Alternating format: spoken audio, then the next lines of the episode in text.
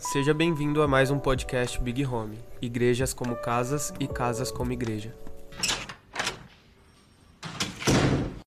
Aproveitando o dia de hoje, e talvez algumas pessoas nem gostem de pensar o que, é que significa o dia de hoje, até porque é só mais um dia normal, mas também é uma oportunidade de refletir.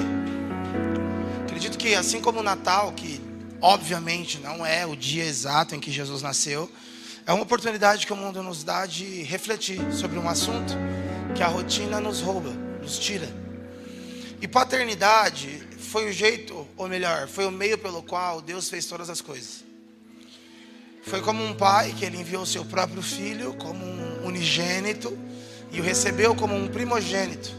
E Paulo define na igreja, na igreja de Gálatas, na sua carta, dizendo que aquela ação é uma ação de adoção.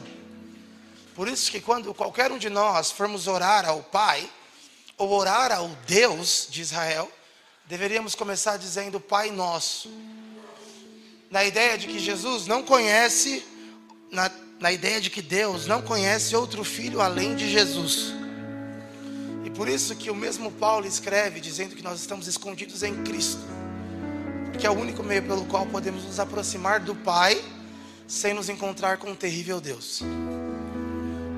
Vocês estão aqui? E hoje eu queria conversar com vocês rapidamente. O Jeff roubou metade da minha pregação. Eu ia falar sobre contentamento.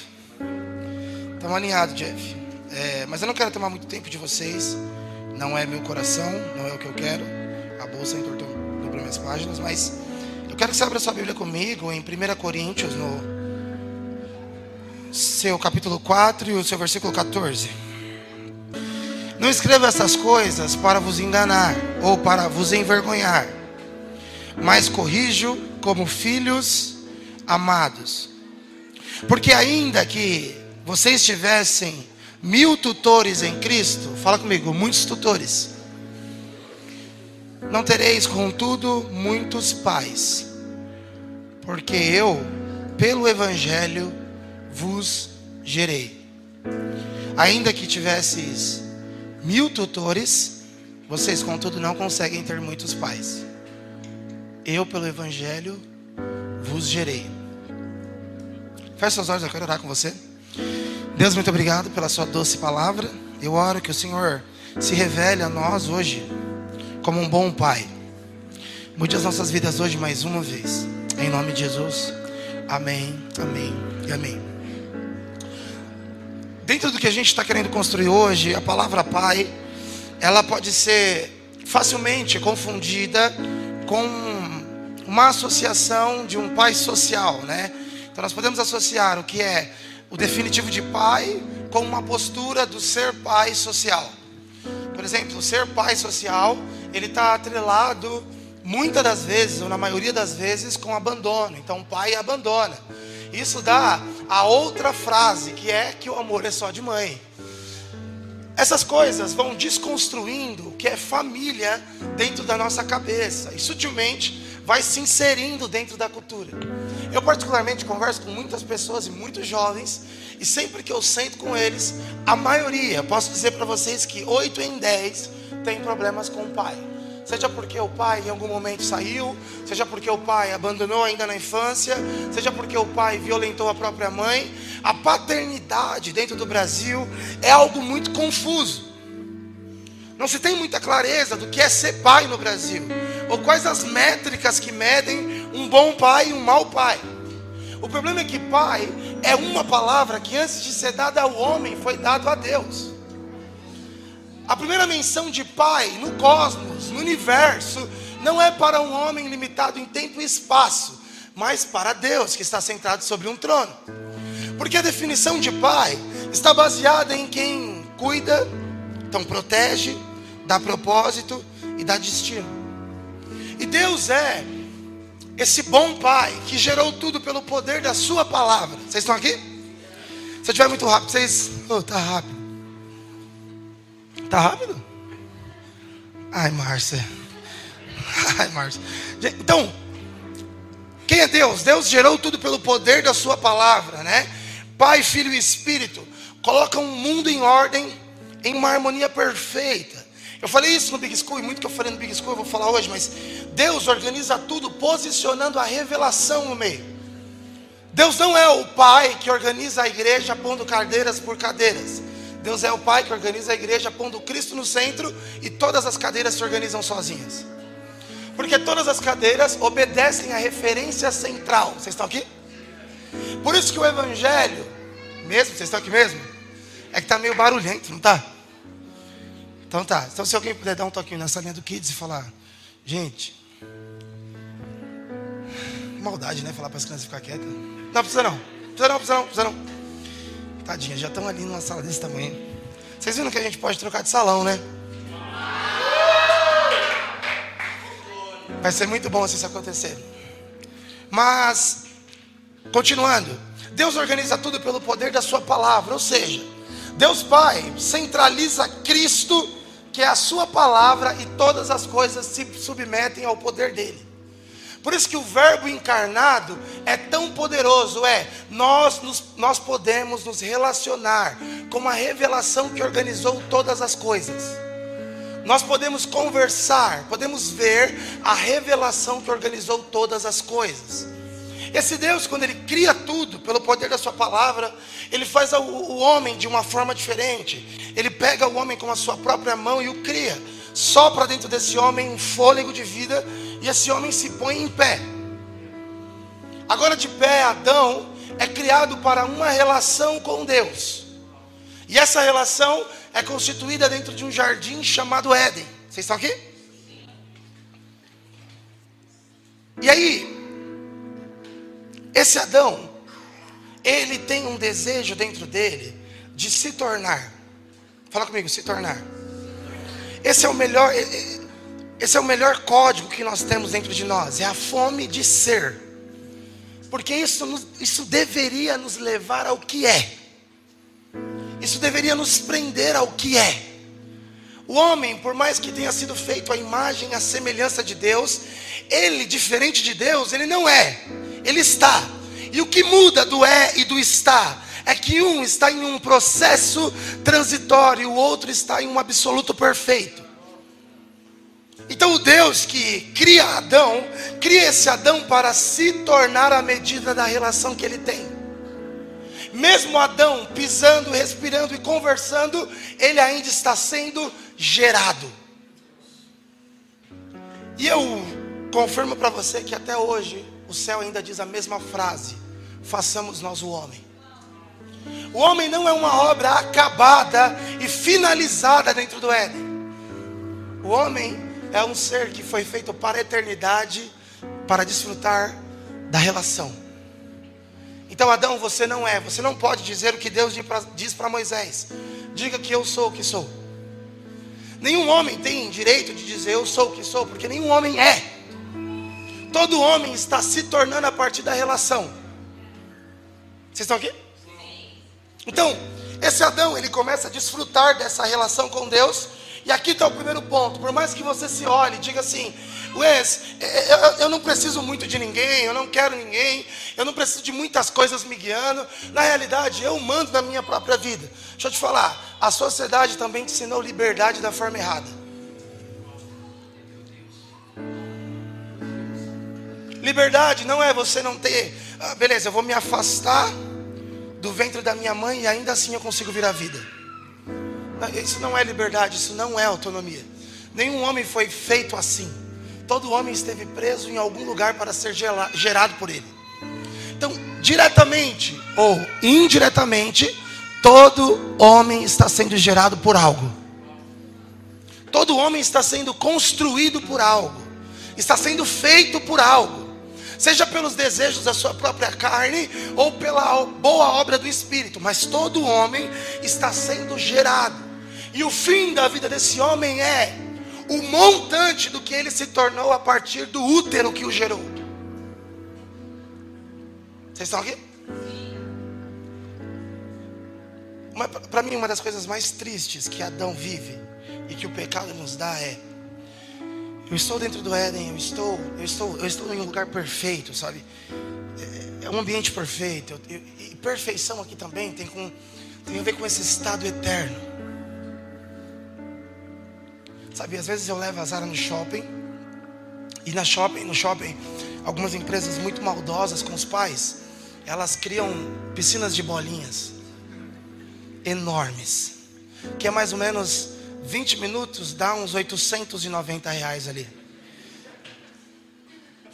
Só que é tão grande que quando a criança vê, ela nem olha de novo para a piscina, ela olha para o pai. Ela olha para o pai e diz: Pai, olha. E aí você tem que se virar. Eu não tenho tanto repertório para sair dessas coisas assim. Então normalmente eu sempre vou lá e parcelo em oito vezes, 870 reais. Mas uma vez eu entrei com a Zara nisso, e o cara falou assim para mim, ó, é, 20 minutos é 60 reais. E ele falando isso de forma bem tranquila, assim. Gente, legalizaram um assalto, assim, público. Você entra com ela, tira o sapato e ela pode curtir à vontade aí. Só que cada minuto que você passa, a gente acrescenta cinco reais no que você está construindo aqui com a gente como família. Entrou eu e a Zara, e de repente, passou dez minutos, eu já estava inquieto para sair daquelas bolinhas. Eu já estava tipo assim, tava... E a Zara muito feliz, muito, jogando bolinha pro alto. Daqui a pouco deu 20 minutos, eu rapidamente a tomei. Peguei o sapato na mão, joguei ela debaixo do braço e fui para catraca para chegar antes que cinco reais fosse acrescentado na minha conta. Só que ela começou a chorar muito. E no choro dela, ela cria piamente que não deu tempo de brincar. Minha amiga, 20 minutos é o suficiente para a gente poder brincar um pouco. Mas o que é aquilo? Para mim, a Zara, naquele momento, naquele brinquedo, ela está desfrutando de um contentamento que só a eternidade consegue nos dar. Eu acho que uma das coisas mais incríveis que existia dentro do Éden, Jeff, era um contentamento que eliminava qualquer tédio. O homem não era. O dia do homem não tinha tédio, porque tinha uma rotina, porque tinha que se silenciar por algum minuto.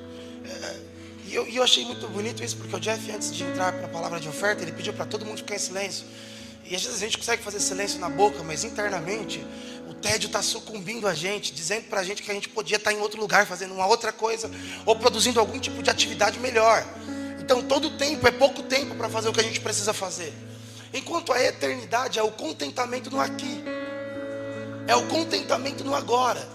E aí uma das coisas que eu acho mais bonitas é que Paulo escreve para a igreja da Galácia dizendo que Deus, quando ele estabeleceu o mundo, e colocou nesse mundo tempo e espaço, se Deus colocou tempo e espaço, dia e noite, prendeu o homem nesse processo, ele decidia diariamente visitar esse tempo e espaço. Ou seja, que ação de amor é essa que o eterno invade o tempo e o espaço? Se relaciona no tempo e no espaço. E aqui já tem um problema muito grande, porque a gente não entende, porque se Deus é, como que ele não sabe o que será amanhã e está chorando comigo no hoje? Se o final da minha vida é a salvação, por que então chorar pedindo socorro hoje? Se o final está garantido. É porque Deus não é um, um mau homem sentado em um lugar olhando para baixo dizendo: Eu já sei como termina a história, só vivam. Deus é um bom pai que acessa o nosso agora e, mesmo sabendo do, do, do final da história, vivencia o aqui vivencio agora. Então, Deus me ama tanto ao ponto de visitar o meu tédio, de visitar os meus dias chatos, de invadir as coisas que eu mesmo quero sair. O Deus perfeito se estabelece em uma relação comigo aqui. Olha só, beleza comigo em João 11.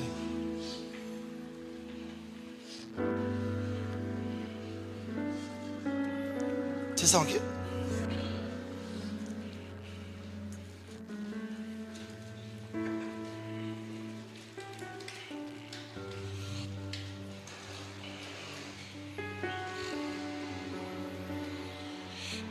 Vamos ler aqui João 11, no versículo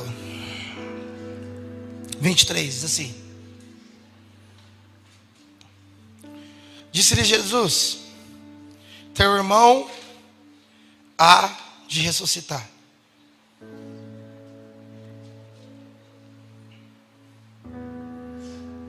Repete comigo: Teu irmão há de ressuscitar.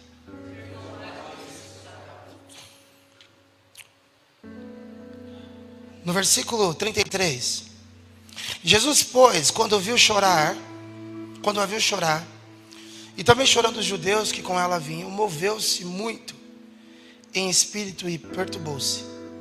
E disse: Onde pusestes? E eles responderam: Senhor, vem e vê. Versículo 35. Jesus chorou. Disseram, pois, os judeus: Vede como o amava. Jesus aqui em João 11, ele está em uma em uma em um lugar distante com seus discípulos e de repente chega uma notícia de que Lázaro morreu. E ele vai lá e começa a avisar todos que estão ao redor de que hum, Lázaro não morreu, Lázaro só dorme. Então imagina isso, alguém morreu e vocês já sabem que essa pessoa não morreu, porque Deus te revelou e essa pessoa só está dormindo. E quando você for lá, você vai acordar um amigo seu. Quando Jesus chega, ele começa a notar que existe uma bagunça estabelecida dentro do lugar. Está todo mundo chorando, está todo mundo desesperado. E o mesmo Jesus que afirmou momentos antes: Lázaro dorme ou ele há de ressuscitar. É o Jesus que a Bíblia nos ensina que se move de íntima compaixão. E a Bíblia afirma para a gente que esse mesmo Jesus chora.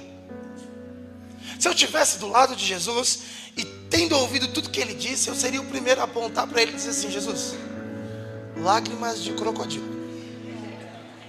Porque de fato o Senhor sabe que daqui a pouco o Senhor vai chamar Lázaro e ele vai vir para fora. Na realidade, o Senhor já está a duas horas depois de conhecimento do nosso agora. Então mude a sua postura, porque o conhecimento que você tem acerca do, do, do futuro não te dá a permissão de ser o que você está sendo no agora. Então mude essa postura, porque se ele vai ressuscitar, o Senhor sabe. Caso o Senhor chore, como diz os mais antigos, o Senhor está se fazendo. Só que a Bíblia continua afirmando, dizendo que quando os judeus olham para Jesus e o vê chorando, eles dizem: Veja como ele amava Lázaro. E para mim, essa é uma das passagens mais violentas para mim, quando o assunto é contentamento no aqui. Porque Paulo vai escrever isso em Gálatas, eu acabei de dizer: Deus Pai espera que o mundo se organize em um relógio perfeito para enviar o seu filho. A eternidade precisa contar dias, horas, meses e anos para que envie o seu filho. E quando esse filho é enviado, nascido de uma virgem, ele é o conhecedor de todas as coisas, mas nunca esteve para além do aqui. Por mais que ele tivesse conhecimento dentro dele que Lázaro ressuscitaria, isso não poderia tirar a permissão que ele tem por Deus de viver o aqui e agora com o mundo. E o aqui e o agora de Maria não é uma expectativa ardente com o que vai acontecer, pelo contrário, é uma tristeza profunda. E o Cristo que sabe que há de vir ressurreição, no agora decide chorar com os que choram. E para mim essa é uma das coisas, uma das coisas mais assustadoras, porque talvez a ansiedade seja, seja a coisa mais presente. Ansiedade, todo mundo aqui está muito ansioso. E o que, que, é essa ansiedade, né? É essa vontade logo de projetar, estar, alcançar um futuro que está preso em um relógio. Talvez o pecado deu esse desejo para a gente de querer tanto ser igual a Deus, sem ter Deus, que a gente quer projetar um futuro que não conseguimos acessar. Nós queremos milimetricamente organizar um futuro que não acessamos. Só que o problema é que se é Marta e Maria chorando do nosso lado, a gente está tão lá na frente que a gente esquece de chorar com ela. É uma insatisfação tão absurda que a gente não consegue desfrutar do que é bom agora. Algumas pessoas dizem, Wes, a igreja cresceu, você precisa sair daqui, você precisa avançar, você precisa ir. E a gente tem que ir, a gente precisa avançar. Só que já parou para pensar como é bonita as plantinhas do nosso púlpito? Ah, Wes, mas a gente precisa crescer um pouquinho mais. Mas já parou para pensar que nós nunca mais vai voltar para cá quando sair? Não, mas, mas mesmo assim, a gente precisa ter um pouquinho mais de pressa. Vamos lá, a gente precisa avançar. Já parou para pensar que se a gente avançar, o Jeff vai embora? Não, não, mas a gente tem que crescer um pouco mais, a igreja tem que avançar, evoluir. Já para pensar que se a igreja crescer um pouquinho mais, talvez todas as suas relações tenham que se expandir, e o momento que você viveu agora é único? Talvez essa pressa de alcançar logo, de ser logo, de estar logo, nos tira do agora, nos tira do aqui. E esse logo, esse essa velocidade que nós queremos ter de acelerar um relógio não nos autoriza a chegar onde queremos. Porque eu lembro de Davi sendo encontrado pelo profeta e o profeta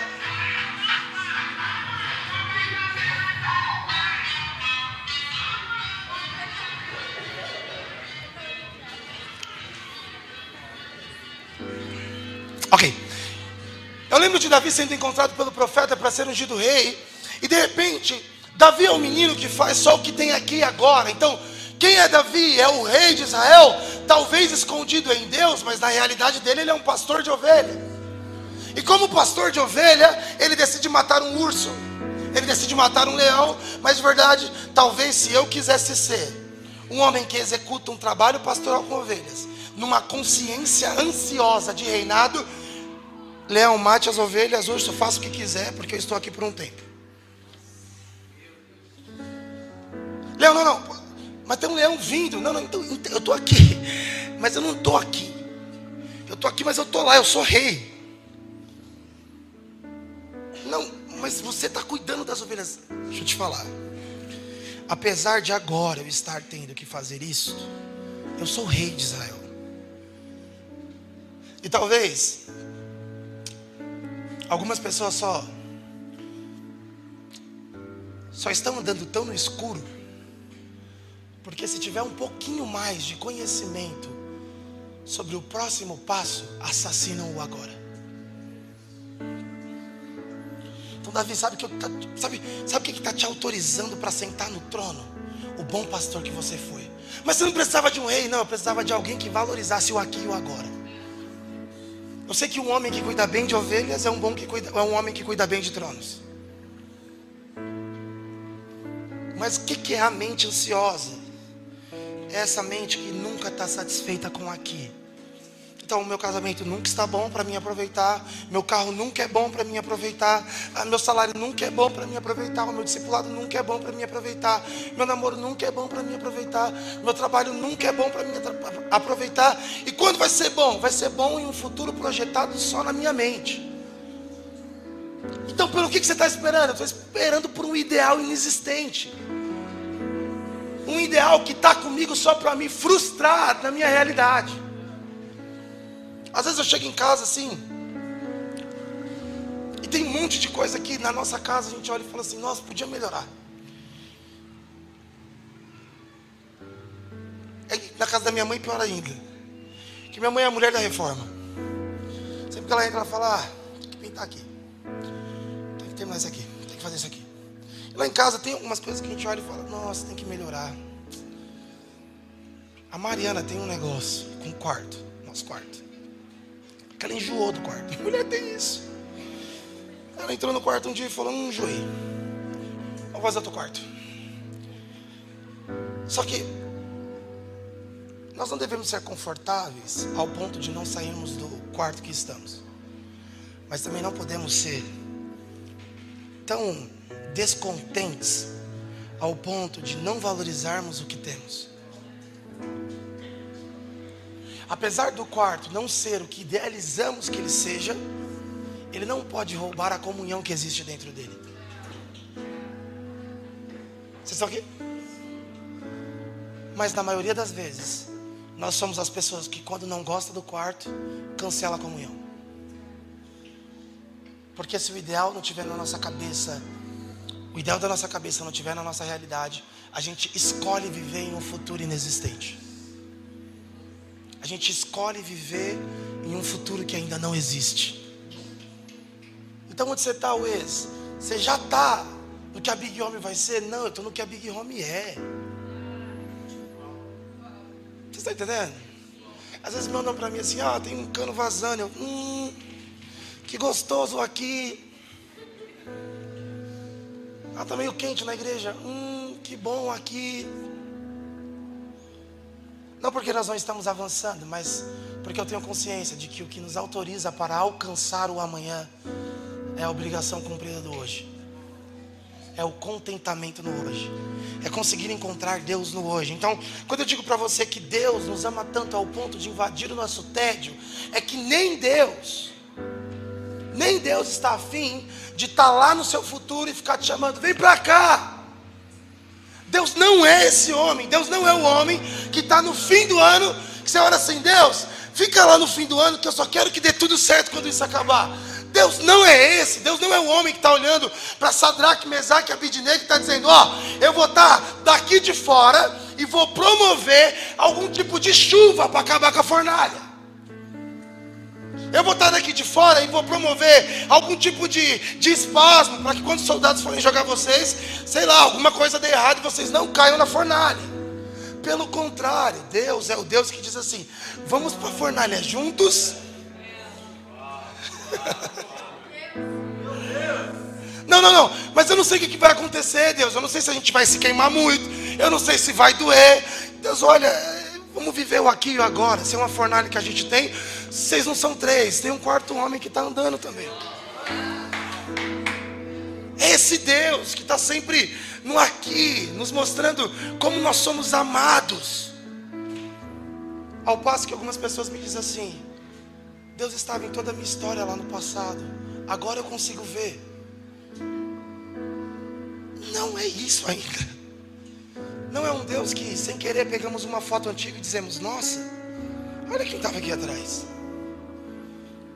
Não é um Deus que é uma memória de alguém que nós não valorizamos e estava. Não é um Deus que é uma projeção de um futuro ideal que nós temos. É um Deus que está aqui, na nossa realidade. Eu falei isso para os meninos. Eu sou um pastor. Mas eu sou um pastor de 27 anos. Ficaram desacreditados, né? É. Ah, mas você tem cara de 23. Você está com um corpinho de 18. Por que, que é importante eu, eu, eu falar essa frase? Eu sou pastor? e ter dentro de minha consciência, eu sou pastor de 27 anos, porque ser pastor é uma corda muito grande da vida. Ser pastor é uma corda muito grande da vida que pode ter diversas fases diferentes. E qual que é a coisa que eu tenho que mais marca o meu aqui? A minha idade.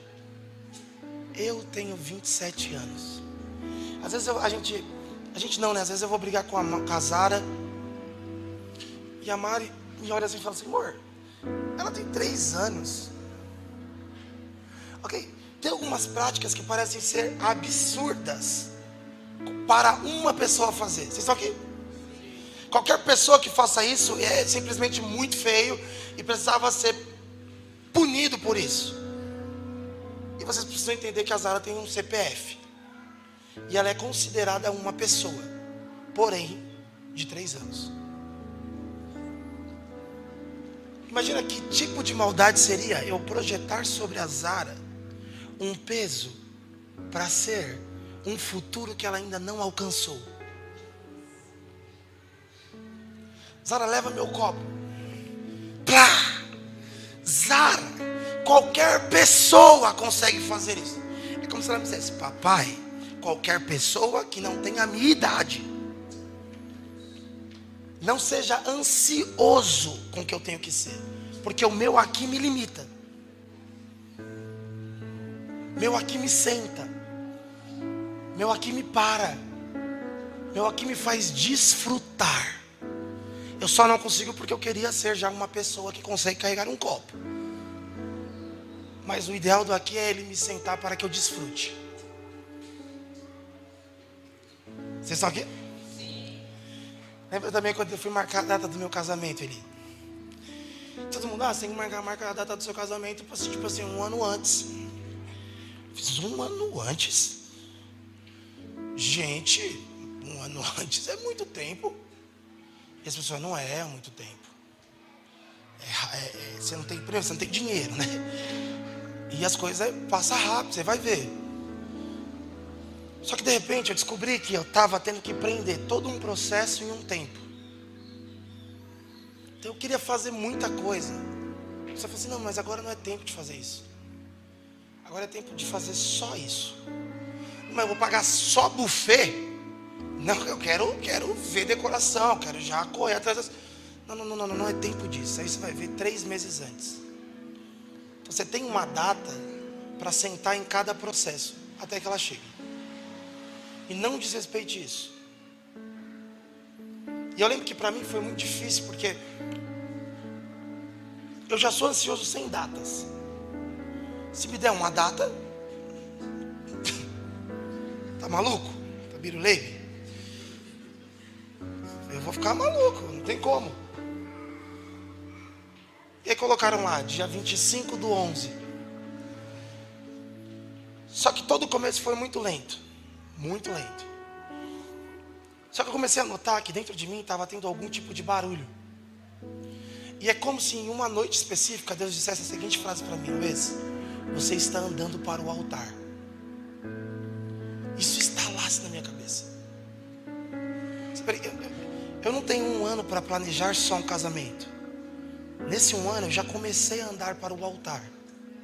Talvez vai ter 15 metros que todos vão ver, mas já tem um ano que eu estou percorrendo isso.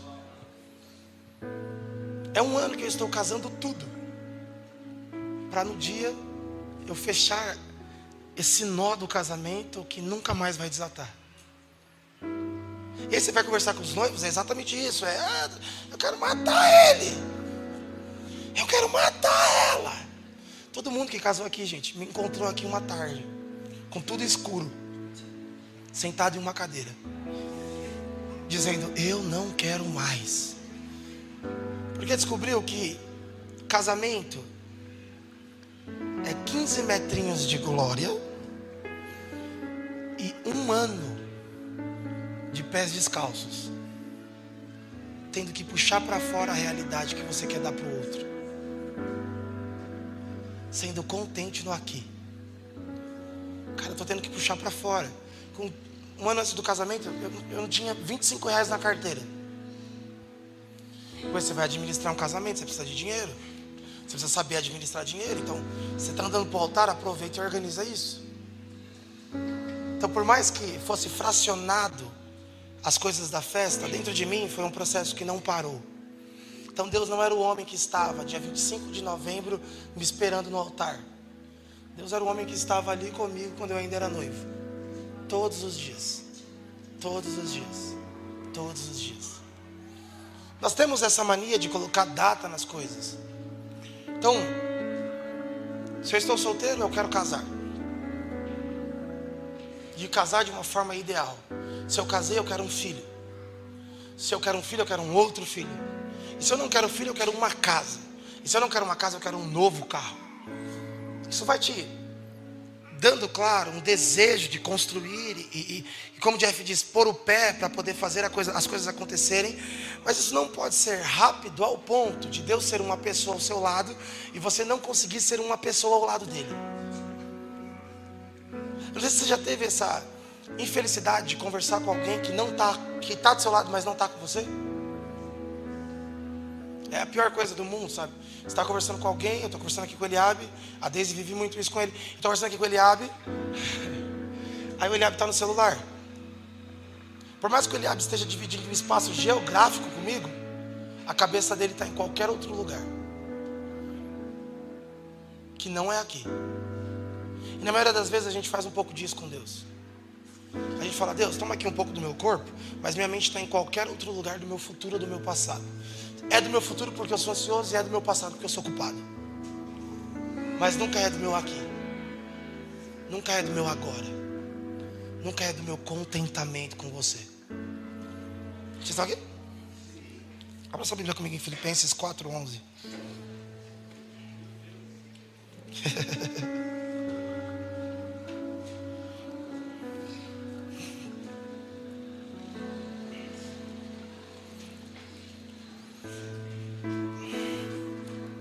Não digo isto como por necessidade, porque já aprendi. Fala comigo, já aprendi. Gente, isso aqui não é uma coisa que você recebe milagrosamente, isso aqui é uma coisa que você aprende. Já aprendi a me contentar com o que eu tenho. Ok, eu, eu, eu sinto que algumas pessoas estão tirando um, um caminhão das costas. E eu acho que é mais ou menos isso. Esse contentamento que Paulo está dizendo para a igreja de Filipos é uma pedagogia que todo cristão precisa desenvolver. Eu tenho diversos sonhos, diversos desejos, diversas vontades. Às vezes, falando de ONG, eu queria muito que o celeiro de paz já fosse um polo que recebesse mais ou menos umas 200 crianças. Mas o que, nós somos? Nós somos aquele arraiá que nós fizemos nesse lugar. E de verdade, eu aprendi a me contentar com o que eu tenho. Eu não estou olhando para essas crianças e as ignorando, dizendo assim: ó, vocês são o meio pelo qual eu alcanço o meu polo para 200. Ó, vocês são só a passagem que eu tenho que fazer para chegar lá. Então, vocês são números que eu tenho para poder alcançar o objetivo que eu almejo. Não é.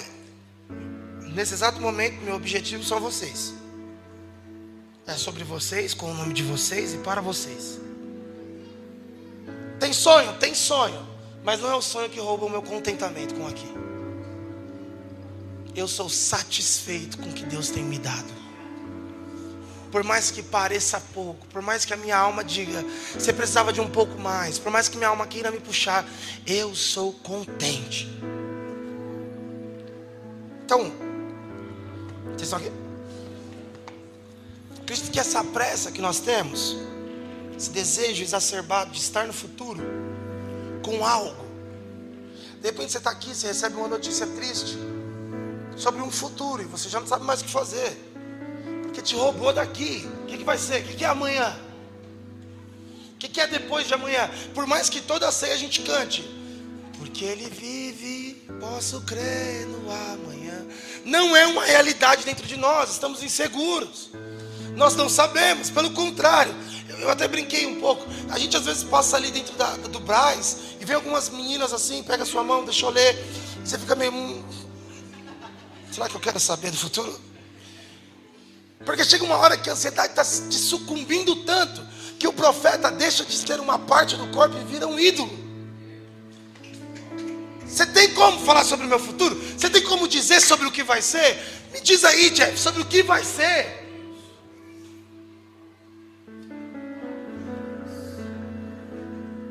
Me diz aí, alguém que é profeta aí, ora por mim, diz aí o que, que vai ser do futuro.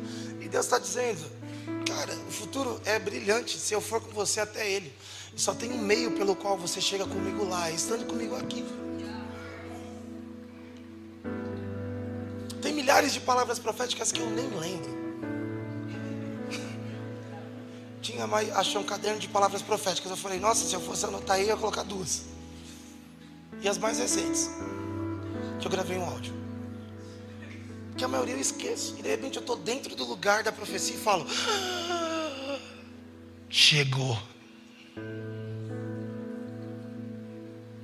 Foi meu pai aqui no púlpito dizendo: Um dia Deus me disse que esse menino ia pregar. E ele estava de terno e gravata. Aí um dia eu vim no culto e fiz. Eu nem precisei falar para ele ir para lá. Eu nem precisei dizer, vai por aqui que você tem que cair lá. Eu só deixei ele com Jesus, Jesus trouxe. Eu encontrei meu filho no lugar da profecia. É básico, é simples, é. Estamos animados com o futuro, queremos crescer com o que Deus tem nos dito. Mas nós não podemos perder a oportunidade de abraçar forte o nosso, a nossa esposa, o nosso marido, os nossos filhos. Nós não podemos perder a oportunidade de chegar em casa e desfrutar da casa que temos, de sorrir com quem está ao nosso lado. Nós não podemos perder essa oportunidade. Nós precisamos desfrutar ao máximo. Às vezes eu estou com o Jeff e falo assim: Deus, será que eu estou aproveitando o Jeff AK? Porque a gente está tudo orando dizendo: equibalo, equibalo, maluco, tá doido. A gente nem aproveitou eles, a gente nem é contente com eles. Está todo mundo dizendo: bem homem, cresce. Você é contente com ela pequena? Bonitinha assim, fofinha. Com as colunazinhas atrapalhando a visão. Com banheirinho apertadinho. Porque de verdade, eu te garanto que a chave para um crescimento não é o tanto de forças positivas que você põe nele, mas é andar com Jesus. Ele nos direcionará em tudo. Daqui a pouco a gente vai estar no lugar da profecia dizendo: ah, Eu acho que foi aqui que falaram. Vocês estão aqui?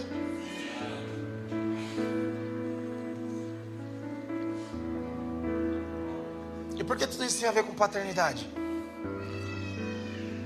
Porque eu acredito que desfrutar de ambiente diz muito sobre como nós estamos sendo nutridos. Desfrutar do ambiente diz muito sobre como nós estamos sendo nutridos. Eu gosto muito de uma frase que diz que pai gera pelo poder da palavra.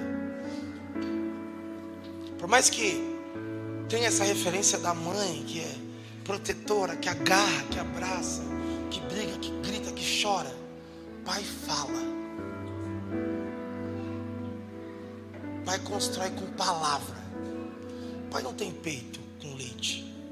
Peito, mas não com leite.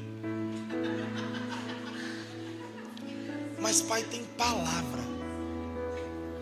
E que falta faz a palavra do pai? Que falta faz a palavra do pai? Porque de fato, tem coisas que a gente consegue construir, e aí chega, a gente fica meio adulto assim, e a gente começa a falar assim, nossa, mas tem alguma coisa aqui que está faltando alguém falar algo.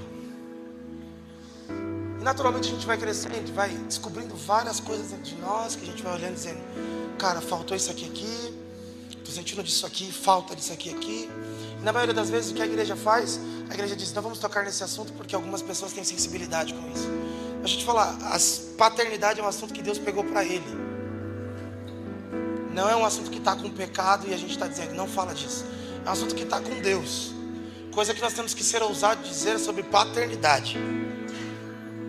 E eu não sei, talvez a referência paterna que você tem não foi das melhores. Talvez você teve leite, talvez você teve abraço, teve carinho, mas às vezes você procura uma voz. E Paulo vai escrever na igreja de Corinto dizendo assim que todos nós somos profecia daquilo que é perfeito deixando claro que, por mais que você tente promover uma perspectiva do céu, diga, o céu e a referência do céu é suficiente para mim, Paulo está dizendo, você precisa que alguém profetize sobre você. E essa profecia não é palavra apenas dita, é testemunho feito, vivido. Então todo pai Todo homem que engravida uma mulher teve a oportunidade de profetizar Deus ao filho. Teve a oportunidade de representar Deus ao filho. Substituir? Não, não é substituir. A palavra não é substituição. A palavra é profecia. Vamos conseguir alcançar esse lugar? Não vamos mas temos a graça de Deus de poder, em partes, representar. Todo pastor que dirige uma igreja, que está à frente de uma igreja, não é o verdadeiro pastor, mas recebeu uma graça de Deus de profetizar sobre isso. Teve olhos cativados e bocas que confessam: a paz, pastor. pai tem um olhar do filho, da filha cativado, dizendo essa palavra: Pai. Me, me ensina como orar. Pai. A mesma figura terrena você está atribuindo a Deus. Não, não. A figura terrena é a representatividade do que é perfeito. Por isso que Deus não tem problema com família biológica. Por isso que Deus não tem problema. Pelo contrário, às vezes até alguns cristãos ficam confusos. Porque o próprio Jesus diz: Minha família, meu, minha mãe e meus irmãos são que faz a vontade do meu Pai. Rompe-se então a ideia de que as pessoas que, e os órfãos que nós temos, dentro da igreja e fora da igreja, são um assunto delicado que a igreja não deve tocar. Não, são assuntos que a igreja deve tocar e não só tocar, profetizar. Então, talvez para o Eliabe, bom para ele é um pastor que pregue bem. Talvez para Zara, bom para ela é um pai que brinque de boneca. Em ambos os lugares eu profetizo. Eu profetizo sobre o que é perfeito. Às vezes estou muito cansado, a Zara vem brincar comigo. Eu... Você conhece a Zara? A Zara é muito afetuosa. Tipo, pink cérebro. Ela é a Felícia. Ela é muito afetuosa. Às vezes eu estou muito cansado, eu estou no meu limite. Ela está pulando em cima de mim. Vamos brincar. Às vezes eu estou tipo, só com a mão assim, tipo. Porque de fato existem limitações no meu cansaço, da minha mente. Mas isso não me tira o privilégio de expressar a paternidade no ápice da minha capacidade. É no ápice da minha capacidade. Talvez para alguns que estão aqui, estão assistindo, estão dizendo esse. Tudo bem, eu fui essa pessoa que não tive esse tipo de repertório. Na verdade, quando você fala pai, é confuso para mim. Pai não é, não, não teve foto disso aqui. Pai não tem sabor na minha boca. Pai não tem gosto de nada para mim. Ou você diga, não, não. O pai que você está falando aí, que é doce na sua boca, esse que é nome José Raimundo, na minha boca é muito amargo. Tem uma boa notícia para te dar também. A oração ensinada é Pai Nosso. Então, por mais que você talvez tenha tido a ausência de uma profecia biológica perto de você, você tem a oportunidade de alcançar na família de Cristo, na família de Deus, uma profecia espiritual. E aqui, gente, eu, eu abro um parêntese, porque falar sobre isso não é convidar a igreja a brincar de casinha. Não é ter alguém na igreja que você está dizendo, papai, mamãe, hum, para. Falar sobre isso é achar alguém que pode afirmar para você o que Paulo afirma para Corinto. Ó, oh, Eli, você pode ter muito mentor, mas eu vos gerei. É alguém que vai se atrelar à sua vida e que você vai se entregar, não na ansiedade de estar em um futuro, na culpa de estar no passado, mas estar ao lado para poder aprender, para poder ouvir, para poder ser instruído para poder falar assim: eu preciso cuidar de tal pessoa e lembrar de alguém. Buscar dentro de si alguém, falar assim: tem alguém. E não ser alguém que, por mais que está na família de Deus, por mais que esteja num monte de profecias encarnadas, prefere não usufruir do poder da família espiritual. Paternidade espiritual não é a igreja que brinca de casinha. Paternidade espiritual é a igreja que tem profecias vivas que geram o outro pelo Evangelho. Que é a pessoa que está te ensinando sobre paternidade? Ah, é o cara que eu gostei muito porque ele canta bem. Não, não é isso. Na realidade, a pessoa talvez que vai mais te gerar é a que está mais escondida. A que vai mais te ensinar sobre mansidão é a que não é vista. A que mais vai te ensinar sobre cuidado é a que não está no púlpito. Eu vos gerei. E para você que está aqui, está tendo olhares para você, dizendo: Ó, você é o é Santiago. Você para mim é uma referência de quem me gera, é uma referência do que eu precisava me tornar. Você que tem a possibilidade de ouvir isso de alguém, tema. Como dizia o profeta, pequeno príncipe, você é responsável por tudo que cativa. Então, no fim, a gente deixa de ser ansioso, a gente fica no aqui. A gente fica no aqui, a gente usufrui melhor dos lugares que nos geram, das pessoas que nos acompanham. Então não é mais a agenda para poder ir rapidinho e voltar, é o tempo junto, é a comunhão, é saber que há dois anos atrás nós estávamos na base, dois anos atrás, dois anos atrás, nós estávamos em uma casa que não volta mais. Só que de verdade, eu vi vídeo. Eu estava lá. Eu babei aquele chão. Eu liguei o som no máximo. Eu estava lá. Depois a gente foi para o outro. As crianças vão ficar na churrasqueira. Vai. Vai ficar na churrasqueira por enquanto. E agora nós está aqui. Eu estou dando esses exemplos de igreja porque é o que nós temos em comum.